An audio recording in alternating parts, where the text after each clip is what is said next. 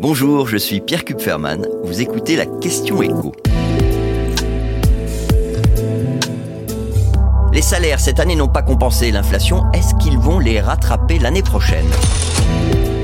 Si on en croit l'étude de la société WTW, les salaires ont augmenté en moyenne de 3,1% cette année. On est clairement en dessous de l'inflation, ce qui n'avait pas été le cas en 2001, où on avait une hausse de, c'est une moyenne là encore, de 2,3%. Alors, pour l'année prochaine, les premières prévisions nous disent que les entreprises sont sur une moyenne, là encore, de 3,3% d'augmentation.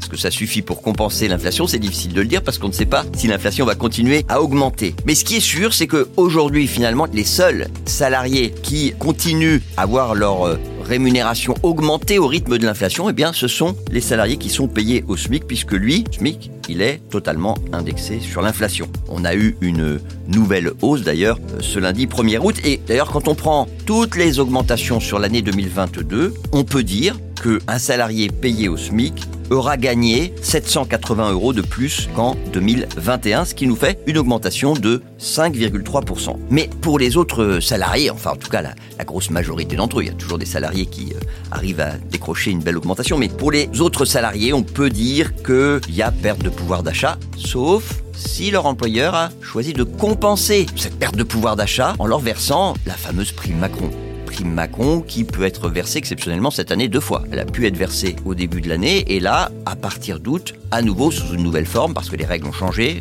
le montant maximal a changé, les dates de versement. Les employeurs peuvent la verser à partir de ce mois d'août et donc choisir de compenser non pas par le salaire mais par une prime cette perte de pouvoir d'achat. Il y a une autre conséquence à ces augmentations qui finalement sont inférieures à l'inflation, c'est que les bas salaires sont rattrapés par le SMIC. C'est d'ailleurs pour cette raison que dans la très grande majorité des, grilles salariales des conventions les plus bas salaires sont désormais sous le SMIC. Alors ça ne veut pas dire que les salariés de ces branches professionnelles sont payés en dessous du SMIC, ça c'est illégal. Mais ça veut dire que davantage de salariés sont payés au niveau du SMIC. Et d'ailleurs, de ce point de vue, il faut quand même saluer l'accord trouvé entre syndicats et patronat dans le secteur bancaire, avec une nouvelle règle qui veut que désormais, le salaire minimum, ce sera SMIC plus 5%. Ce qui veut dire qu'il y a revalorisation automatique quand le SMIC augmente et qu'on gagne toujours 5% de plus que le SMIC. Évidemment, les banques, on va pas se mentir, elles peuvent se le permettre.